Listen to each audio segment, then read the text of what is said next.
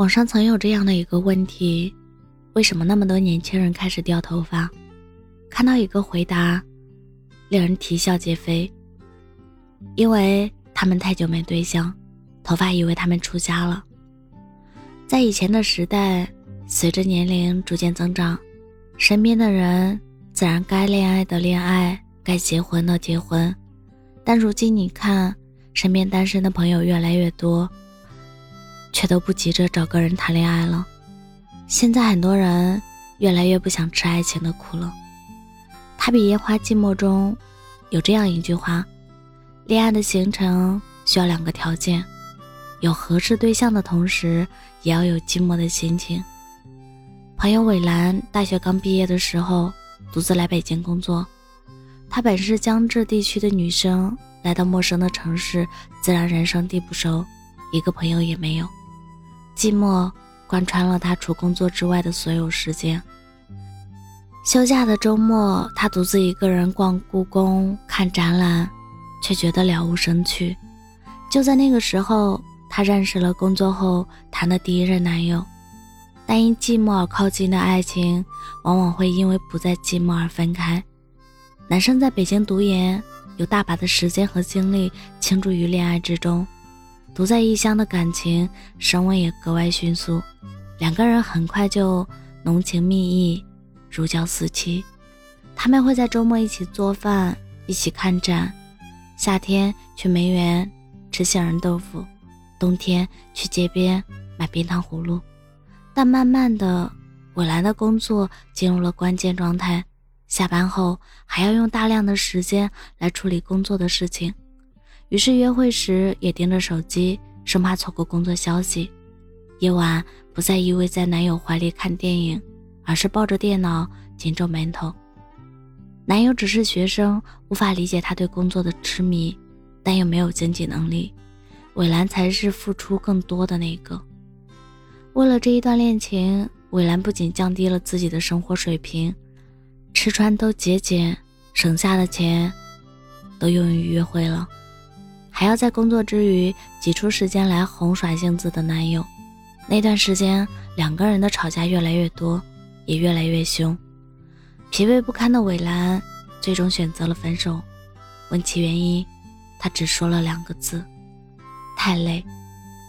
如果恋爱时的心情比单身时更辛苦，那么这段感情不仅需要结束，甚至没有必要开始。就像伟兰说的那样。不谈恋爱，治好了我的精神内耗。最近在网上看过一句话，说：“智者不入爱河，寡王一路硕博。”这句话虽然是调侃，但却暴露了恋爱中最残忍的真相。恋爱很辛苦，是其中一个人跟不上对方的脚步。成年人的感情不是秋天的一杯奶茶，情人节的一盒巧克力。约会时要高级餐厅，礼物要送大束玫瑰与球鞋，聊天时要行为相投，兴趣和爱好也要势均力敌。一书的书，我的前半生中，君生与子君本是校园情侣，结婚之后，子君做了家庭主妇，君生则是当时香港数一数二的牙医。婚后的两个人步调越来越不一致，君生拼命赚钱养家，子君却只懂得品鉴法式下午茶和高级包包。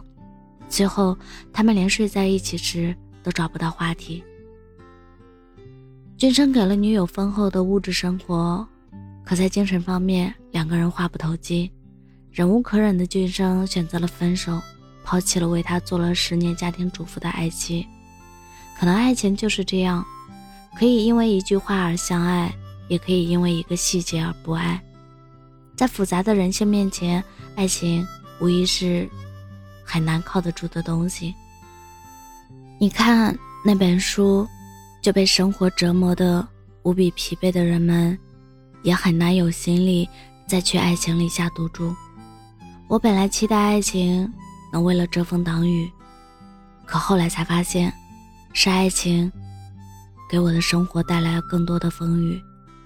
生活不是童话，爱情故事的结局很少圆满。比起公主和王子幸福的生活在一起，撞南墙撞到头破血流，才是大多数人的爱情常态。我想，爱情是人类最好的，也最期待的情感之一。它充满神秘和甜蜜。《午夜巴黎》里说，爱情是一种合法的精神病，为彼此的眼神心动，为一个简单的触碰而动容。相爱是人类的本能，但孤独的人也并不可耻。哪怕是李宗盛唱了一万遍“我只见过那合九分的，没见过那分九合的”，该在一起的还是会在一起。如果暂时失去恋爱的心情，那就尽情享受单身吧。就像翠翠里说的那样，像他明天就要到来那样生活。像他永远也不会到来那样生活。我是真真，感谢您的收听，晚安。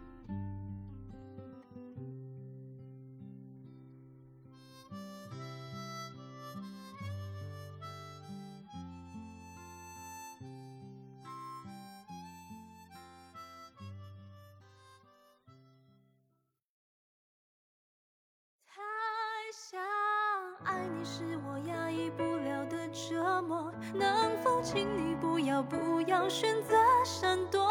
只想爱你的我，太想爱你的我，难道只能在迷雾中猜你的轮廓？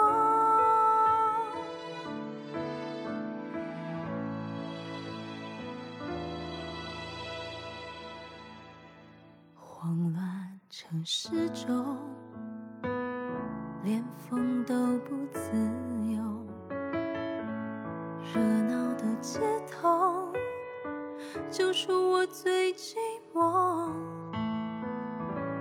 是爱的蛊惑，让我有信心探求的念头。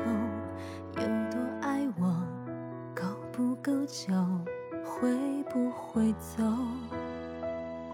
藏在柔顺背后，你忠于自我，情爱里游走，从不曾见你低头，我却常犯错，像一个太忙太累太傻的陀螺，转个不休，只放不收，停。不了手，想爱你是我压抑不了的念头，想要全面占领你的喜怒哀愁。你已征服了我，却还不属于我，叫我如何不去猜测你在想什么？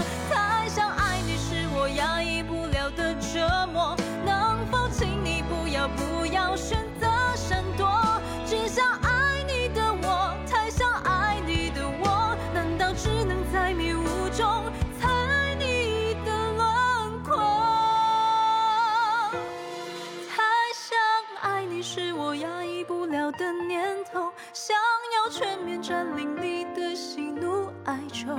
你征服了我，却还不属于我，叫我如何不去猜测你在想什么？